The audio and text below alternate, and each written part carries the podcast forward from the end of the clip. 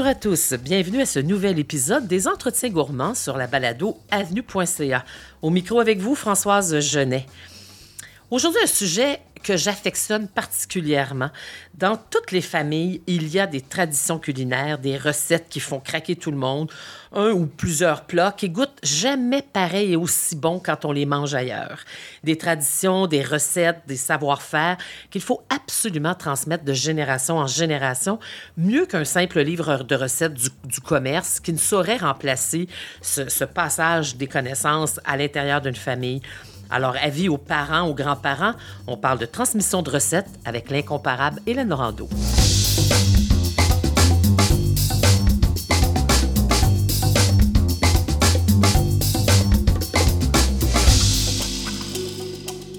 Je prends deux minutes avant de lancer mon entretien gourmand avec Hélène pour d'abord vous remercier, vous remercier d'être là, présent, à nous écouter sur nos balados avenue.ca et puis vous inviter, pourquoi pas, à le partager, à les faire connaître à vos amis. Alors, euh, n'hésitez pas. Euh, je veux aussi vous rappeler, évidemment, qu'avenue.ca est une initiative du réseau FADOC qui, avec ses 550 000 membres, est la plus grande association de personnes de plus de 50 ans au Canada.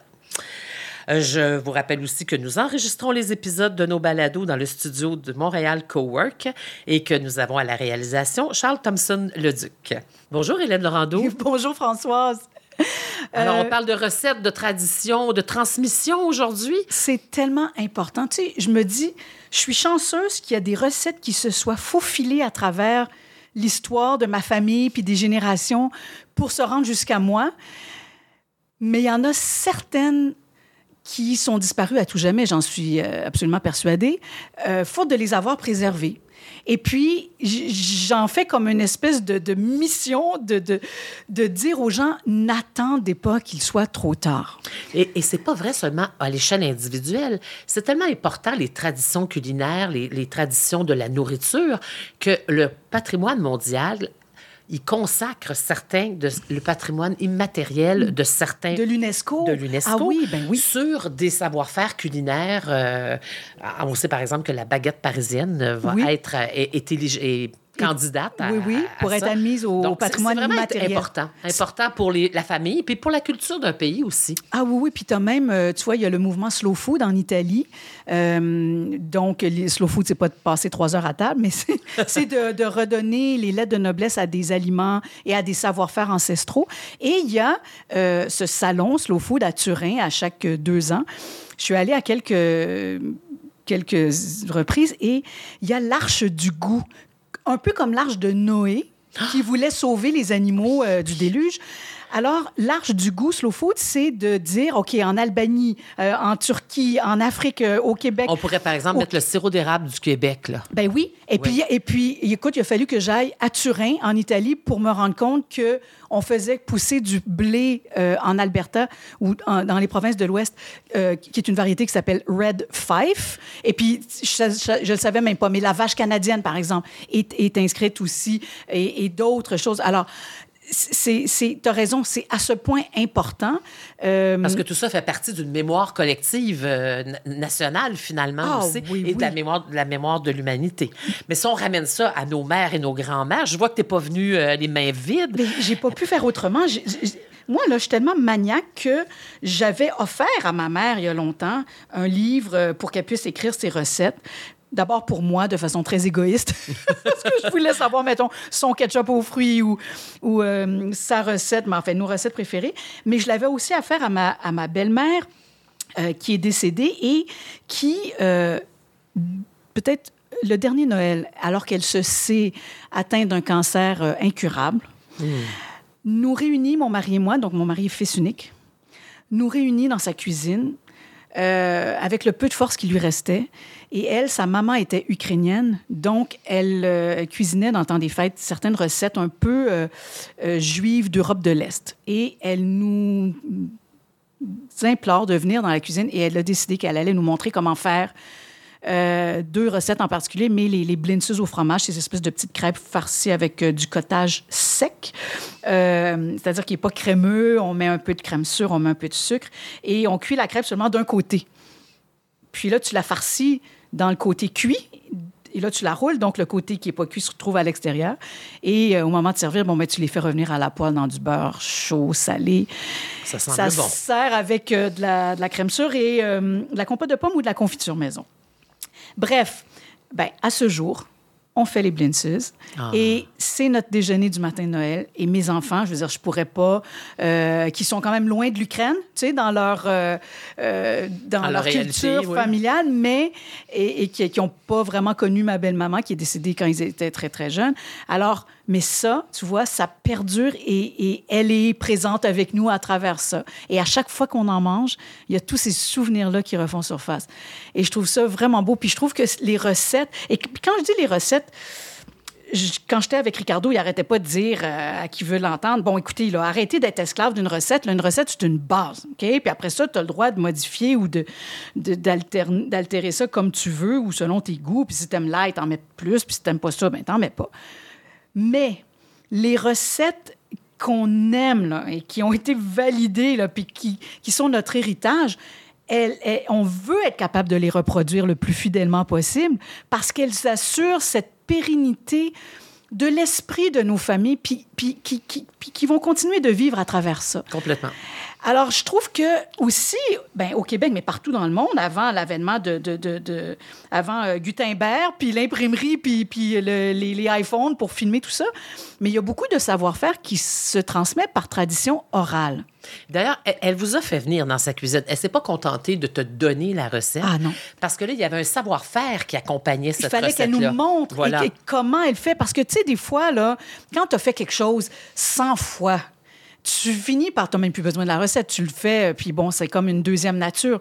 Mais euh, je me souviens, moi, de ma mère qui me disait, euh, c'est donc dur de faire des bonnes patates bouillies. Puis elle a raison, parce qu'une bonne patate bouillie, l'eau doit être suffisamment salée parce que le sel, c'est un rehausseur de saveur.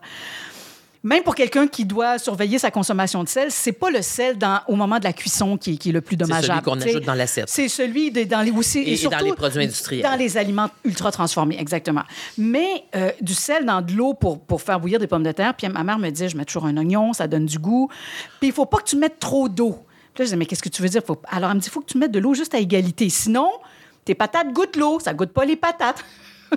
Mais moi, depuis ce temps-là, je veux dire, je suis un peu traumatisée quand quelqu'un veut faire des patates bouillies. Puis c'est drôle parce que c'est quelque chose qu'on mange moins qu'on mange, que je mangeais quand j'étais Oui, jeune. Tu sais, ma mère, jeune, elle, ça, oui. un repas pas de patates, c'était pas un repas. Je veux dire, le seul moment où on ne mangeait pas de pommes de terre, c'était quand on mangeait des pâtes, par exemple. Ça tient pas au corps, comme disait une, une grand-mère que j'ai connue.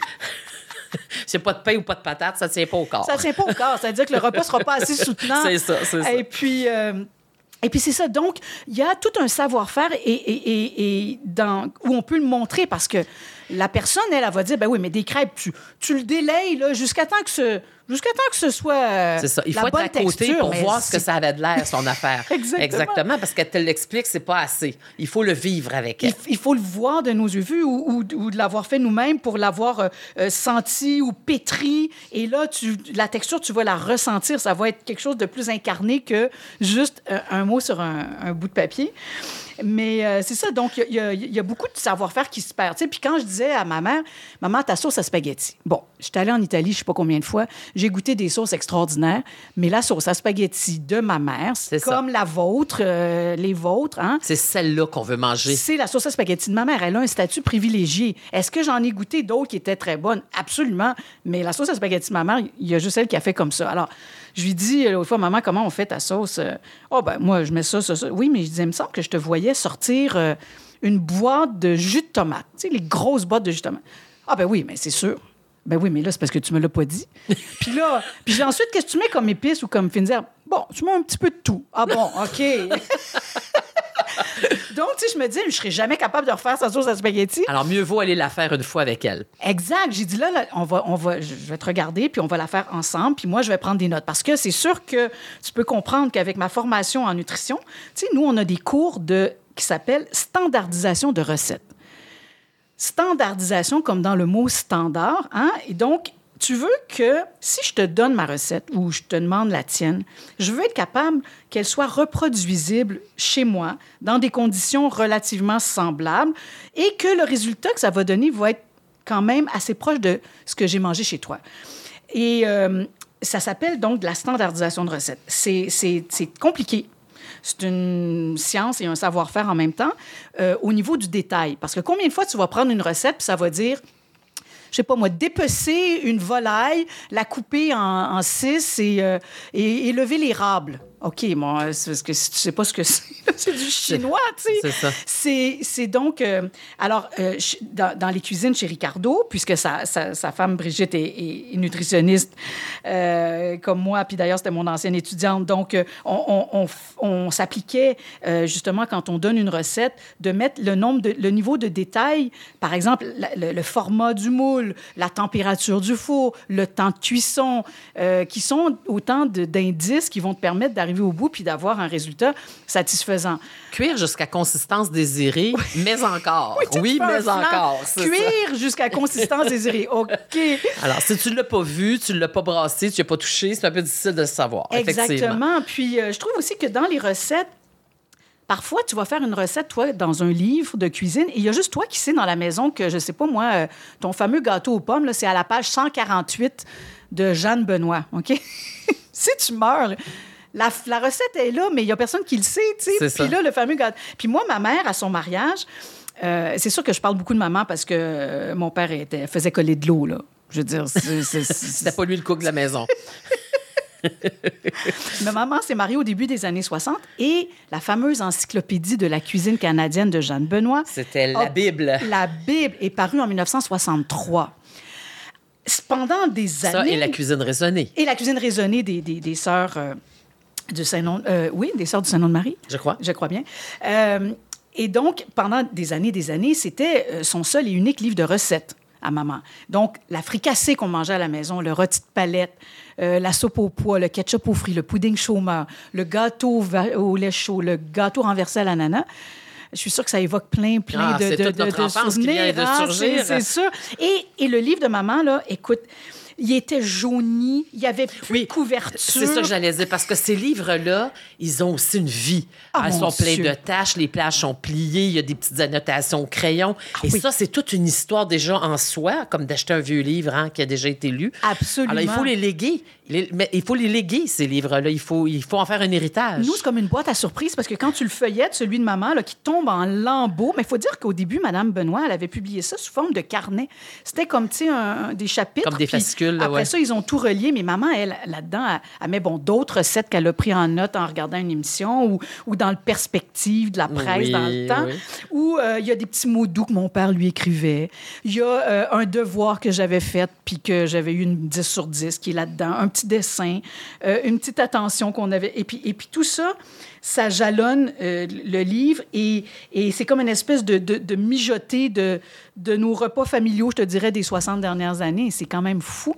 Et, et moi, pendant longtemps, ça a été aussi euh, une base. C'est comme mon jambon, ça vient de là. Sauf que à la différence que, par exemple, aujourd'hui, ben, si je fais les madeleines, les petites madeleines, ces petits euh, gâteaux euh, un peu que, pour que le Proust thé, aimait tant. que Proust aimait tant, ben moi, je vais le faire avec des moules en silicone qui existent aujourd'hui. Alors, ça, qui n'existait pas à l'époque, c'est C'est plus facile à démouler. Mais elle nous a laissé cette Bible-là en héritage et je lui en suis reconnaissante. Et de la même façon, j'aimerais qu'on préserve notre patrimoine vivant euh, aussi chacun dans, dans, nos familles pour, pour le Québec et pour la mémoire collective. Et, et tu vas être d'accord avec moi, mais quelle belle activité, parce que, bon, euh, nos auditeurs sont euh, sans doute parents ou souvent grands-parents. Et, et, ça, je trouve que c'est un des rôles des grands-parents, de la transmission des savoirs. Alors, ah. hein, alors quel, quel beau week-end ou quel beau samedi après-midi avec les petits-enfants, les inviter à venir faire des recettes avec nous. Alors, euh, les biscuits qu'ils aiment, le gâteau qu'ils aiment, euh, la petite sauce machin. Euh, et, et, en même temps, on, a, on, on, en profite pour leur apprendre à cuisiner un peu, pour leur montrer les rudiments, les, la technique, ils voient nos gestes. Moi, moi, j'étais à côté du poêle quand mon père faisait le. Alors là, je vais surprendre sûrement, certainement quelques auditeurs, mais chez moi, comme la tradition euh, orientale le voulait, on mange le poulet bouilli à la cannelle. Ah oui. Oui. Des bâtons de cannelle? Euh, dans nous, la sauce? Papa utilisait de, Ah, vraiment la, poudre de cannelle. la, la- la OK. cannelle moulue, Oui. mais vous pourriez le mettre avec le bâton. Ça faut faire attention concentrations. dosage, oui, ouais. c'est ça.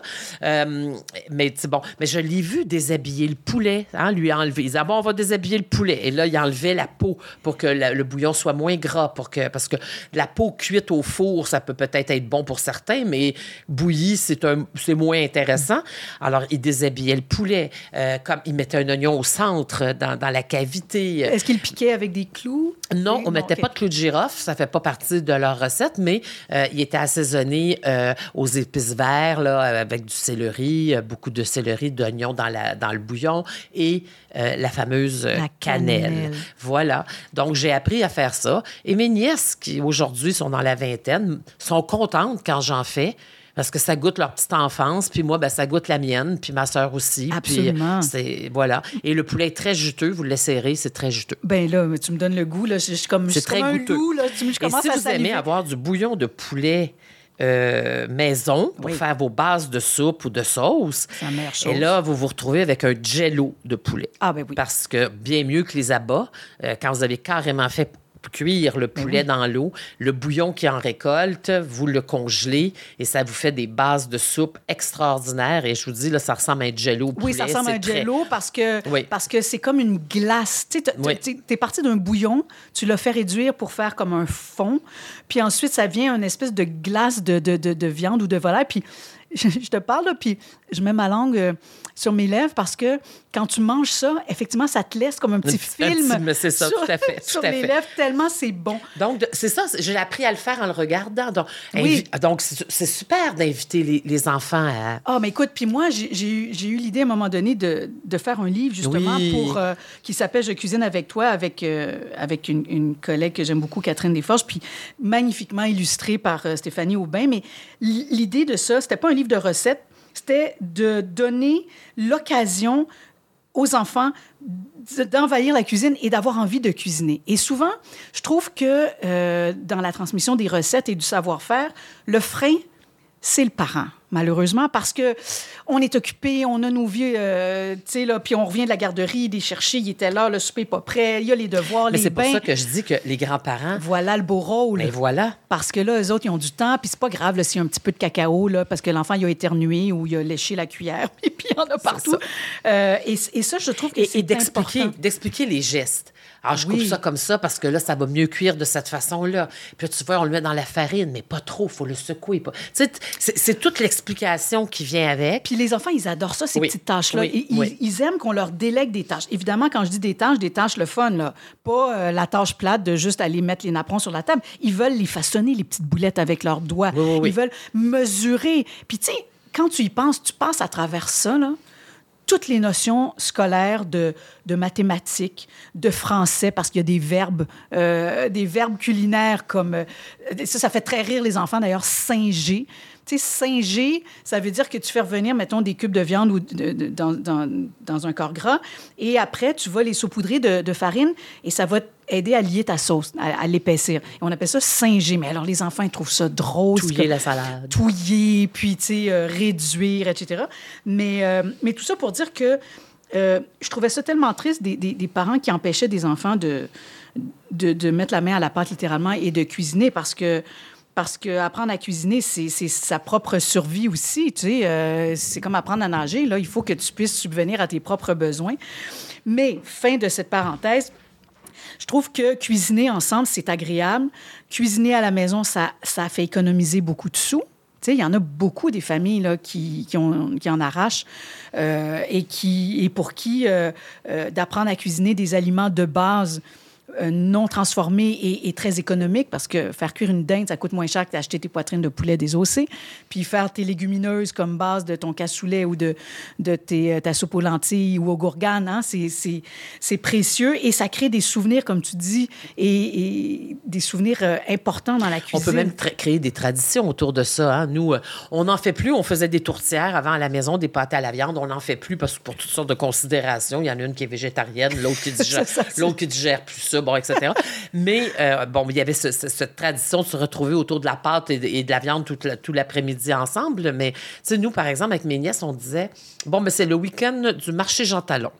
OK, ça veut dire quoi? Ah ben là, ma sœur et moi, on se transformait en mère de famille nombreuse. On partait avec nos ouailles et nos sacs et nos petits, euh, nos petits paniers roulants. Et là, on allait au marché Jean Talon. D'abord, on montrait aux gens, aux enfants, comment choisir les légumes, comment les sentir, les palper, il faut savoir qu'ils sont à point. On négociait, les enfants négociaient avec nous autres, ça c'était très drôle.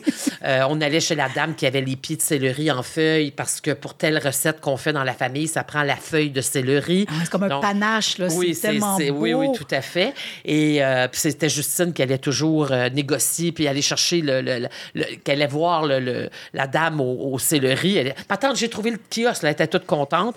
et on revenait à la maison après et là on faisait la ratatouille aux fenouilles. Après ça, on faisait une soupe aux légumes gigantesque. Ma mm. soeur se lançait dans le pesto et le lendemain, on se lançait dans une recette traditionnelle de la famille dont je te parlerai tout à l'heure. Mais vraiment, c'était toute la fin de semaine était consacrée à cuisiner pour l'automne, faire des réserves et puis... Et, je suis certaine qu'aujourd'hui, les filles, les enfants, se rappellent plus de ça que n'importe quelle babiole que tu aurais pu leur acheter ou n'importe quel jouet. Oui, mais surtout, on leur a transmis le goût de se faire à manger. On a démystifié ça. Elles n'étaient pas intimidées quand elles sont arrivées à l'adolescence. Elles n'étaient pas intimidées. Elles sont toutes les deux maintenant dans leur propre... Euh, chez elles et elles, elles, cuisinent toutes les deux très bien. Euh, donc ça, c'est agréable. Et c'est ça des traditions qui vont se perpétuer. Il y a des recettes qui vont continuer comme ça. Et ça, ça c'est touchant aussi. Oui, oui. Moi, il y a quelque chose de très touchant qui m'est arrivé il y a quelques années. C'était dans le temps des fêtes. Et ma fille euh, m'offre une petite boîte sous le sapin. J'ouvre la boîte, tu sais, le genre boîte à bijoux, là, presque. Je me dis, c'est pas possible qu'elle m'a acheté un bijou, là. Elle n'a pas les moyens, tu sais. Et puis, il y avait une clé USB. Alors, j'ouvre la clé USB. Là, je, pas j'ouvre la, la, clé, mais je, la mets dans mon ordinateur. Et il y avait un document sur la clé. Ça, ça s'intitulait La Bible de nos recettes de famille. Ah. Et c'était un rêve que j'avais, mais je manquais de temps pour mettre sur l'ordinateur toutes nos recettes ou scanner des, des recettes manuscrites par, par ma belle-maman ou par ma mère. Puis je veux avoir aussi leur écriture puis les pattes de mouche de ma mère. Oui, la belle écriture de nos mères, c'est vrai ça? Exactement. Bon, celle de ma mère est moins, moins belle, mais... Ah euh, Elle écrivait pas comme les sœurs, non. Elle était infirmière, donc euh, les notes au dossier... Ah, euh, c'était rapide. C'était pour aller avec l'écriture des médecins. mais mais c'est ça. Puis donc, ça lui avait pris à peu près un an de, rentrer tout ça, d'essayer de trouver des photos qu'on avait, euh, nos photos familiales. Euh, Quel beau Autant des recettes de la semaine, genre, euh, tu sais, je sais pas moi, les, coquilles au bœuf haché de son père, ou des recettes de grandes occasions. Et j'ai pleuré parce que d'abord le temps qu'elle travaille, mais aussi parce que il y, a tout cet amour-là qui, qui, qui, qui est là-dedans. Puis de pouvoir ensuite le transmettre, puis de s'assurer, tu sais quoi, que c'est comme un leg, ça, c'est là. Tout à fait, tout à fait. Et, j'invite les gens à le faire d'ailleurs, parce que, oui. bon, par exemple, euh, un couple qui s'en va euh, en appartement, qui se marie, mais pourquoi pas? Pourquoi pas leur monter un livre de recettes, ah euh, de, le formater comme vous le voulez. Il y a des livres sur le marché qui se vendent. Ça peut être simplement un cahier à la main. Même si vous n'êtes pas à l'aise avec un ordinateur, ça s'écrit à la main. Mais je suis contente que euh, tu parles de ça parce que la forme importe peu. Là. La forme importe peu. Ça peut être un cahier Canada. Tout à fait. Sais, une photocopie euh, reliée dans un cartable à anneaux. Ça peut être un filmé, ça peut être une vidéo aussi, mais... Oui, ça peut être une photocopie de la page d'un livre de recettes parce que c'est cette recette-là que vous faisiez, que les enfants aimaient. C'est pour, pour euh, usage interne. Là. Exactement, y a, exactement. C'est pas pour publication, c'est simplement à l'intérieur de la famille. Donc, c'est tellement un beau cadeau à faire. Euh, et, même les petits-enfants peuvent se faire un petit livre de recettes. Hein. c'est une activité qu'on peut faire avec les, les ah, Écoute, je t'ai apporté, moi, nous, on a fait avec les enfants le livre de, recettes, de nos recettes du temps des fêtes. Ah. Tu sais, parce qu'il y, a les recettes, bon, de semaine, peut-être ça les excitait un peu moins, mais, mais les recettes du temps des fêtes... C'est parce que c'est comme du scrapbooking. Oui, oui, ah, ben là, on avait commencé ça, scrapbooking. Après ça, ça, ça, a été une espèce de, de, cimetière pour glisser toutes les pages qu'on recevait, ou des cartes de Noël, ou... Euh, j'avais une tante qui faisait le vrai, vrai plum pudding anglais, avec le suif de bœuf, tu sais, euh, cuit à la vapeur, puis toute la l'affaire. Et moi, j'en avais déjà mangé, mais chez elle, mais je connaissais... Alors, elle m'a écrit une carte avec sa recette, euh, la tourtière de, de, mamie, etc. Donc, je dis ça parce que des fois, on est un peu découragé devant... Euh, parce que c'est fastidieux d'essayer de répertorier tout ça. Mais si tu commences avec des petits projets comme on va mettre, je sais pas, nos, nos meilleurs desserts, ou euh, les plats préférés de fiston qui s'en va en appartement, ou euh, les petites recettes de base, là, tu sais, euh, la vinaigrette, comment tu fais cuire du riz, puis comment tu fais Et- cuire c'est plus précieux qu'un livre de recettes. Parce que, soyons honnêtes, là, avec le, Internet aujourd'hui, les, Ricard- les Ricardo de ce monde, pour ne pas le nommer, on, on ouvre sa tablette, on la met sur le comptoir, puis une recette de tout ce que tu veux va apparaître en vidéo, en texte. Ah oui, sur Internet. Sous toutes les formes possibles. Oui. C'est très facile d'avoir des recettes. Mais c'est pas de ça dont on parle aujourd'hui. C'est pas d'offrir un livre de recettes, c'est d'offrir ses recettes de famille, ses traditions et les savoir-faire. Et, et aussi un plaisir, de léguer le plaisir de la nourriture Ah et de oui. cuisiner. Et moi, j'écris même ça, cette recette-là, par exemple, ces biscuits-là, je les sers dans telle assiette ovale, bleue, qui appartenait à ma grand-mère. Moi, j'ai pas tant de souvenirs que ça euh, de famille, tu sais, d'objets. J'ai beaucoup de souvenirs, mais, mais pas tant d'objets. Alors, c'est précieux. Tu sais, le- le- le- la marmite en fonte de ma grand-mère qui pèse 3 tonnes. Oui, tout à fait. Mais tu sais, je l'écris, je le dis, ça. Mais qu'est-ce que tu... te- te- te- je veux, que tu finisses ton histoire, là. Alors, le week-end euh, au marché Jean Talon, Oh, oui. vous cuisinez Là, ça. C'est la recette là, dont tu Oui, la- qu'est-ce Ben, que ben, en fait, c'est une recette un peu, euh, euh, comment je dirais ça, hybride. Mon père a pris une recette libanaise euh, qu'il aimait, que probablement sa mère devait lui faire genre, mais il l'a un peu italianisé. OK. Parce qu'au Liban, il n'y a pas de céleri. Donc, euh, j'ai acheté un pied de céleri dans mon séjour libanais. Il m'a coûté 7 dollars américains de l'époque. Ça voudrait dire à peu près 12 aujourd'hui. Et, fou, et hein? il était moll- molleux. il, il battait au vent. Alors, donc... euh, Personne l'achetait parce que ça fait oui, c'est ça. Non, non, c'est ça. Alors, euh, donc, il n'y a pas ça. ils, ils font pas la recette de la même façon. Mais en arabe, c'est meshekoussa, donc les courges farcies. Ce sont les petites courges qu'on voit qui ont l'air des petits ballons. Euh, de, ils sont un Oui. peu a- allongés, mais Les ils ont courges d'été. La peau se mange. ben, en fait, ils sont vert pâles, ils sont striés un peu blancs. Là. Oui. Ils sont, sont petites, ces courges-là, puis ils ont un petit, euh, un petit... Sont rondes au bout, là. Oui. c'est à peu près 4 pouces, pouces, et c'est rond au bout. Alors, c'est une très longue recette, comme toute la cuisine libanaise. Il faut se lever de bonne heure pour faire ça. Il faut... C'est ça qui est la difficulté. Vider la courge avec un petit outil, un vide-courge, un vide zucchini, là, et puis il faut y aller très délicatement parce que si vous cassez la peau de la courge, bien évidemment, quand vous allez la farcir, ça va être moins heureux. hein. Oui. Donc, on vide l'intérieur, toute la pulpe. de En gardant le courge. fru- le- le- la courgette entière? Oui. Ah, je comprends. Ben, Oui. donc, par en dessous? Ben, on coupe le bout. Ah, tu coupes le bout, puis là, tu y On vas. se fait euh, une, une ouverture, puis là, tranquillement, on rentre le, le vide, euh, on rentre l'outil et on va enlever par petits, euh, par petites carottes, là, ça Oui. forme des petites carottes, on- en les retirant et on va jusqu'à gratter l'intérieur Wow. des parois de la courge. Alors, Mais ça prend une certaine dextérité. Donc, au début, les premières années, les enfants pouvaient, faisaient pas ça parce que ça coûte quand même un certain prix d'acheter les courges.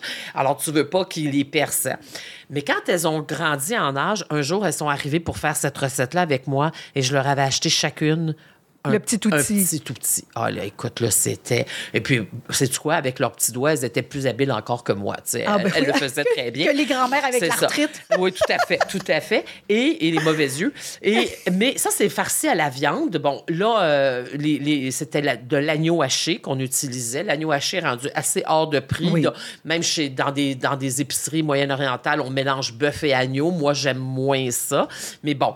Et bien là, tu mets du riz et puis de la tomate, du jus de tomate et puis des épices. Les sept épices syriennes qu'on appelle, c'est un mélange, le bahar, c'est un mélange de sept épices. Bahar.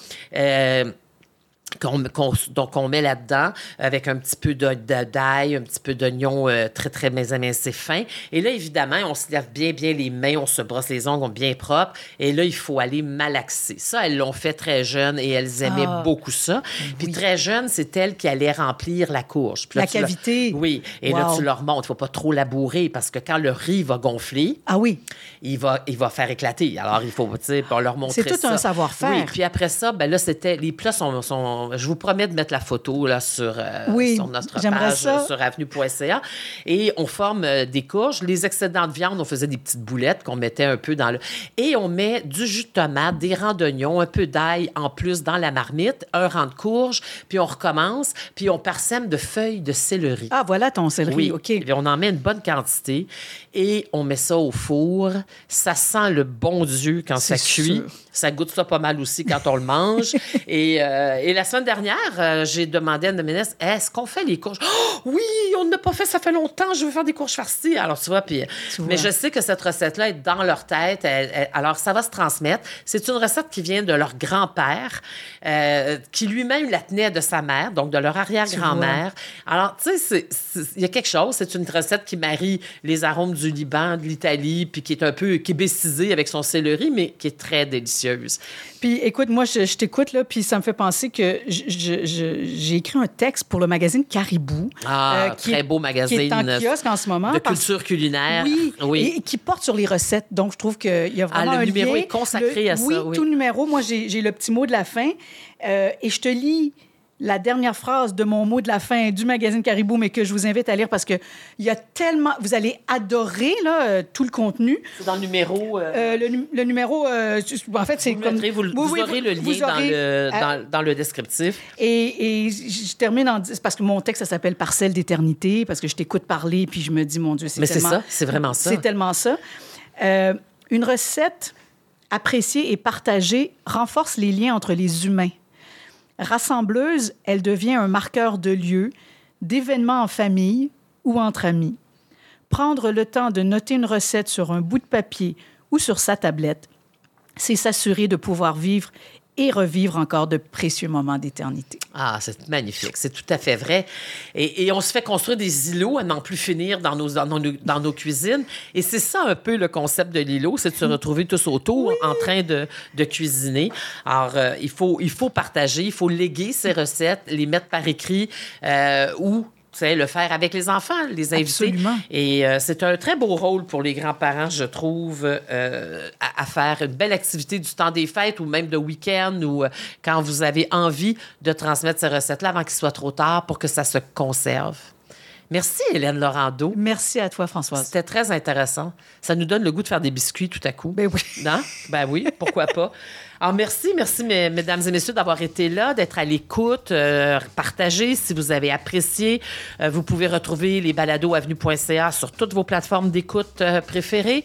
Euh, je rappelle que la- nous sommes une initiative du réseau FADOC et tous les liens, tous les descriptifs dont on a parlé pendant euh, la balado seront dans le descriptif de cet épisode. Eh bien, moi, je vous dis à la prochaine.